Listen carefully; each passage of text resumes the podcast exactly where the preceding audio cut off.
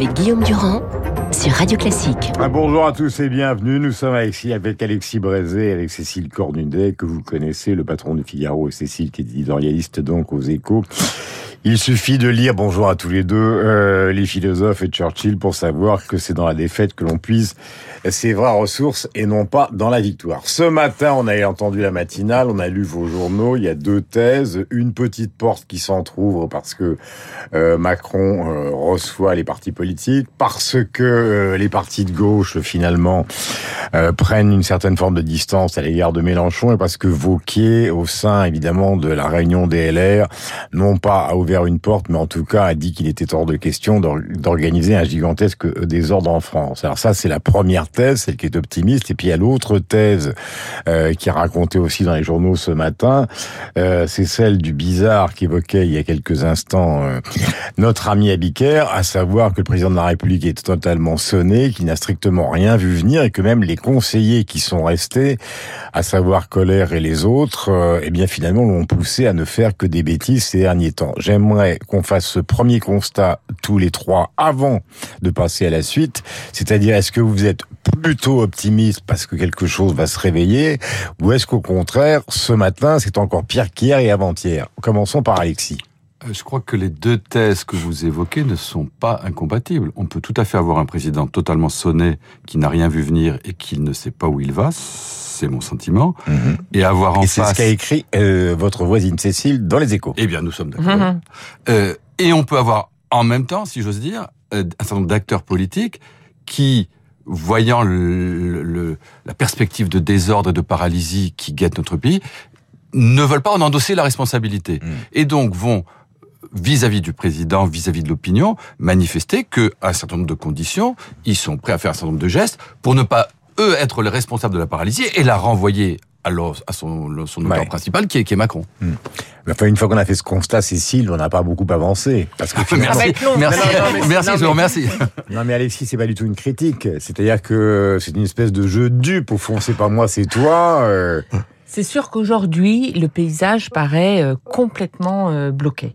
Mais euh, s'il y a des acteurs qui sont prêts peut-être à bouger avec du temps et avec de l'intelligence politique, alors il va falloir voir si Emmanuel Macron est capable d'en mettre, c'est que l'électeur lui-même, mhm. il a voulu donner, c'est sûr, une leçon à Emmanuel Macron et n'a pas et a voulu qu'il n'ait pas les pleins pouvoirs. Mais en même temps, notamment l'électeur de droite, ben, il ne supportera pas que pendant cinq ans le pays soit complètement bloqué.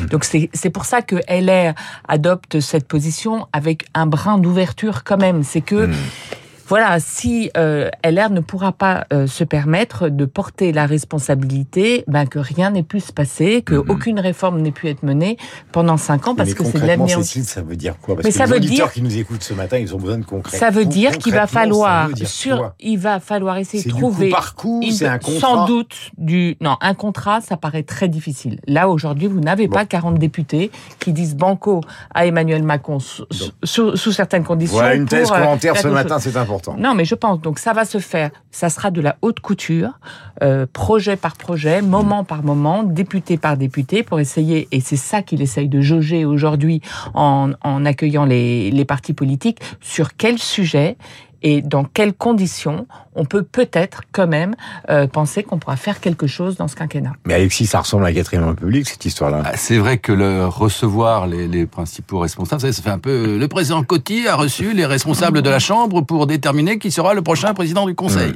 Euh, c'est vrai que c'est un peu ce côté-là. Il me semble d'abord que Macron, là, ne sait pas quoi faire. C'est quand même ça le point de, de, de, de départ.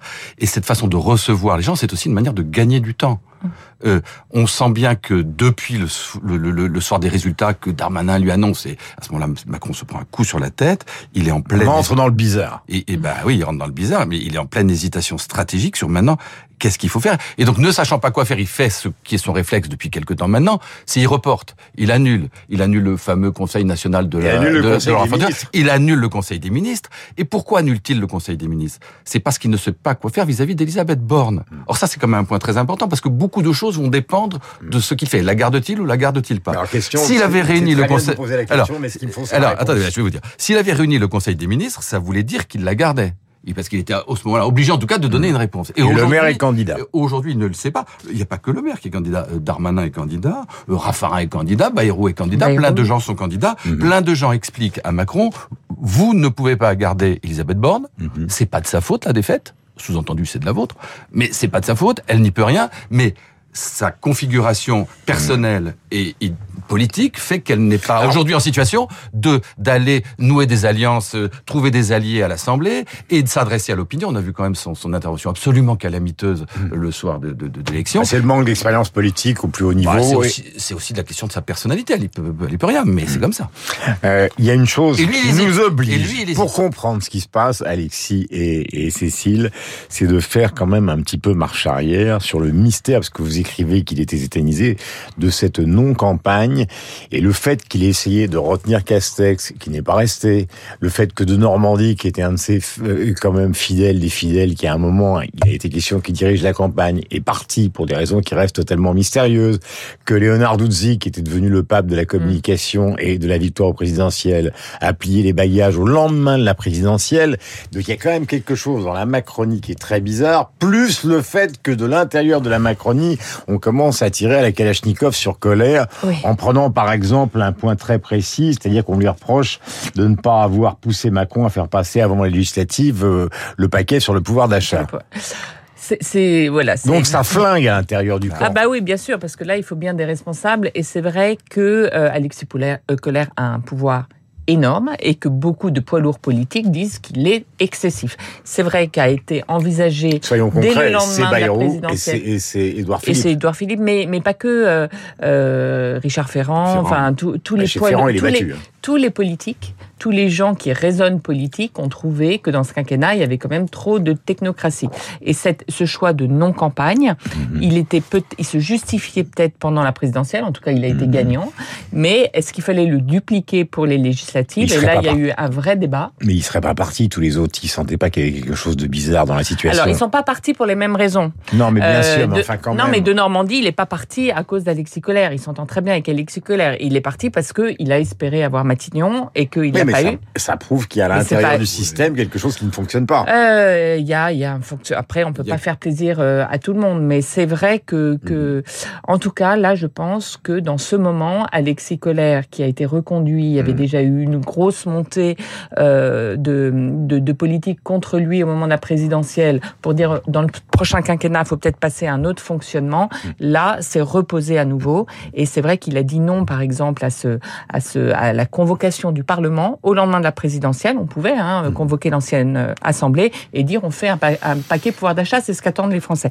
Et c'est lui, manifestement, qui a découragé Emmanuel Macron de le faire. Euh, question évidemment. Alors un point précis qui est une chose qui est relativement positive évidemment euh, pour le président de la République, même si ça sera très compliqué, euh, c'est évidemment l'échec de Mélenchon à constituer un groupe euh, pour la NUP, euh, chacun reprenant son identité de départ et chacun allant voir le président de la République de son côté. Vous connaissez bien, Alexis, les Républicains, à la porte entrouverte de Vauquier qui passe pour le plus dur des durs, euh, et avec des ambitions présidentielles qui sont clairement établies, ça signifie quoi exactement? Je pense qu'il ne faut pas se tromper sur euh, les avances ou les ouvertures que peuvent faire les républicains. Je suis absolument d'accord avec Cécile, il n'y aura pas de coalition. Mmh.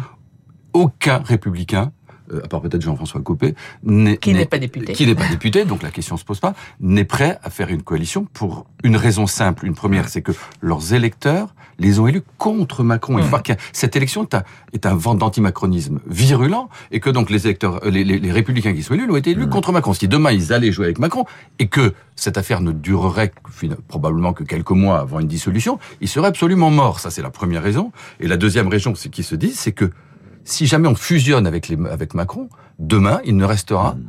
comme alternative à Macron que Mélenchon ou Le Pen. Si on veut éviter aux Français l'alternative entre, entre Mélenchon et Le Pen, il faut que les Républicains restent de leur côté. Donc mm. il n'y aura pas de coalition.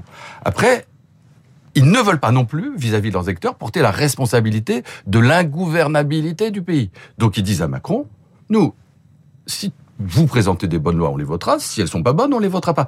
Mais au fond, c'est ce qu'ils ont fait déjà au début du premier quinquennat. Ils ont voté plein de textes sur sur la sécurité, la réforme de la SNCF. Ils ont déjà voté ça. Simplement, mais simplement, ils mettent la barre de plus en plus haut. Ils disent attention, nous on est prêts à voter, par exemple, Sur les leurs retraites. textes. Ils vont présenter des mais textes. Ils, ils renvoient à Macron la, la, la- comment dire la charge de la preuve. Ils disent nous on est prêts à voter. Seulement il nous faut une vraie réforme des retraites, pas une réforme des retraites bidon comme vous êtes en train de préparer, euh, ou qui sera à 64 ans dans 10 ans en jouant que sur la durée. Nous si vous faites du 65 ans maintenant on le vote. Et là bah, il va falloir que Macron décide parce que s'il fait ça. Certes, il peut avoir quelques voix des Républicains, mais d'abord, dans dans l'opinion, ça va être compliqué. Et puis, dans son propre camp, ça va devenir difficile aussi. Donc, tout le jeu des Républicains, c'est de dire, nous, on est ouvert, mais pas pour faire n'importe quoi. Il nous faut aussi des mesures sur la sécurité. Après le Stade de France, on va pas non plus rester sans rien faire. Il nous faut des mesures. euh, Ça, et- vous savez que ça recommence puisqu'il y a la finale du championnat de Euh, France de rugby sûr. avec les mêmes grèves de la RATP, donc dans les mêmes conditions. Donc je pense qu'au fond, ils sont tous assez d'accord, en tout cas pour l'immédiat, c'est de dire on met en avant des exigences. Ouais. Si, les, si, si s'aligne, on vote. Si s'aligne pas, tant pis pour lui. Mais Cécile et, et Alexis, vous avez beaucoup d'expérience. Ça, c'est une manière de présenter les choses pour donner l'impression aux Français que, évidemment, personne n'a l'intention de sacrifier la France, et c'est bien normal. Mais est-ce que c'est sincère? Parce que c'est ça le fond du problème.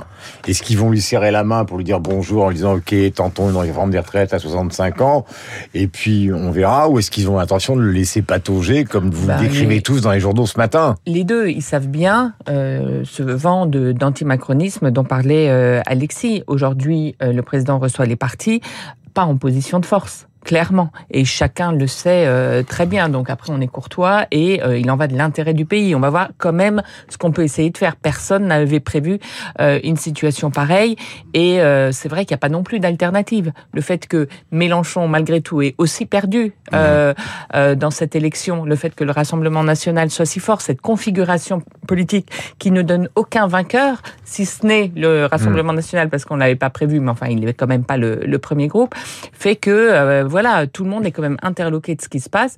Hier, Clément Beaune disait quelque chose qui est assez juste. Il dit euh, les Français ont envoyé un, un, un système en kit euh, aux politiques, quitte à eux maintenant de le monter et d'essayer de voir ce qu'on peut faire avec, parce que c'est pas du tout. Beaucoup de, de- Oui, des gens qui nous écoutent se disent bah attendez euh, en Allemagne tout ça il y a une culture de coalition. Oui on pourrait euh, si vous voulez, euh, aux, yeux de l'Allemagne ce qui s'est passé euh, euh, dimanche n'est euh, pas une situation de blocage sauf qu'on n'a pas la culture sauf que les gens euh, se- les députés se sont fait élire en tapant les uns contre les autres sans préparer euh, cette période de dialogue. Donc je pense que ce cet entre deux il y aura au minimum un entre assez long dans lequel on va essayer de voir si on peut en sortir quelque chose Voilà pour cette transmutation. Évidemment, les Français ne vont pas se transformer brutalement en, en, en Allemands. En Allemand. En sorte- sociodémocrate scandinave. Euh, c'est pas le pays de la cogestion, c'est le moins qu'on puisse dire, y compris du côté des syndicats. Je voudrais signaler que les marchés, parce qu'à chaque fois, il faut pas l'oublier, et les entreprises sont s'en très inquiets. complètement. Mais de, de cette situation politique Oui, mais enfin, en C'est pas à ça qu'ils ont réagi, c'est très étonnant. oui, mais en même temps, il y a quand même une grande inquiétude. hein. Oui, mais sur d'autres que- choses, oui. sur les taux, Bah sur oui, d'autres choses. Il n'y a, il y a pas eu d'effet Oui, euh, on- élection législative. On aurait pu s'attendre à un effet élection législative, et c'est vrai qu'aujourd'hui, il n'y en a pas. Alors peut-être que les marchés vont mettre du temps à intégrer, parce que c'est vrai que tout ça est quand même très compliqué, à peu près illisible, mais c'est vrai qu'aujourd'hui, il n'y a pas de... Enfin, en tout cas, hier, il n'y en avait pas. Euh, la dernière question, elle est fondamentale. Qu'est-ce qu'il a finalement Emmanuel Macron comme carte réelle, en dehors du fait qu'il a le premier groupe à l'Assemblée, pour essayer de sortir de ce mécano un, un, un, un remontable finalement? Il n'a pas beaucoup de cartes dans son jeu, faut être très honnête. Euh, Une sorte de silence envahit le studio. s'il a Vous avez- vous êtes venu cartes, très élégant ce il a, matin, il a comme, cravate, il a, etc. il a comme Donc la carte, il a comme carte la dissolution, à condition de faire la preuve d'ici là que c'est de la faute des autres si tout est bloqué. Hmm. Parce que au fond, à tort ou à raison, personne ne croit que toute cette situation va durer éternellement. Parce qu'en vérité, la France est à peu près ingouvernable. Et donc. Mais le est- moyen de sortir de ne ça, c'est tournons pas autour du pot. Elle est totalement ingouvernable ce matin. Voilà. Et donc, le moyen de sortir de ça, c'est de dissoudre. Mais encore faut-il, faut- pour d'ici la dissolution, chacun va essayer de faire la preuve que c'est de pas de sa faute. que c'est pas de sa faute. Exactement. Voilà. Euh, S'il s'agissait de trouver l'hiver gauche et l'hiver droite sur une quinzaine de personnes, ce serait faisable. Mais là, il faut 40, trouver 40. 40 ou, trop. ou 50 personnes. C'est juste absolument impossible, C'est sûr, Cécile. c'est le sc- scénario le, le plus noir. Moi, je pense quand même qu'il y a un mini trou de souris. Euh, et on, on va le savoir très vite pour essayer malgré tout de faire quelque chose. Mais c'est vrai, sinon, dans quelques mois, il y a une dissolution. Aujourd'hui, il peut pas le faire. Pourquoi? Parce que ce serait un désaveu des Français, puisque les, Français ont choisi. Donc, ils, ils feraient la même chose en pire. Alors, il faut changer de Premier ministre très vite et renverser absolument la table. Oui, je pense que c'est c'est ce qui a été décidé quand même hier. 8h58, nous étions avec Cécile Cornudet et Alexis Brézé, les Échos et le Figaro. Merci à tous les deux, on se retrouve évidemment bientôt. Vous avez rendez-vous avec Renaud Blanc et toute l'équipe de Radio Classique. C'est la fête de la musique, Salgavo ce soir, Proust avec Franck Ferrand. Euh, la musique évidemment euh, de Proust, non pas jouée par Franck Ferrand, mais par Renaud Capuçon. mais par Renaud Capuçon. Merci Renaud. Franck étant évidemment euh, le personnage qui va vous présenter cette soirée.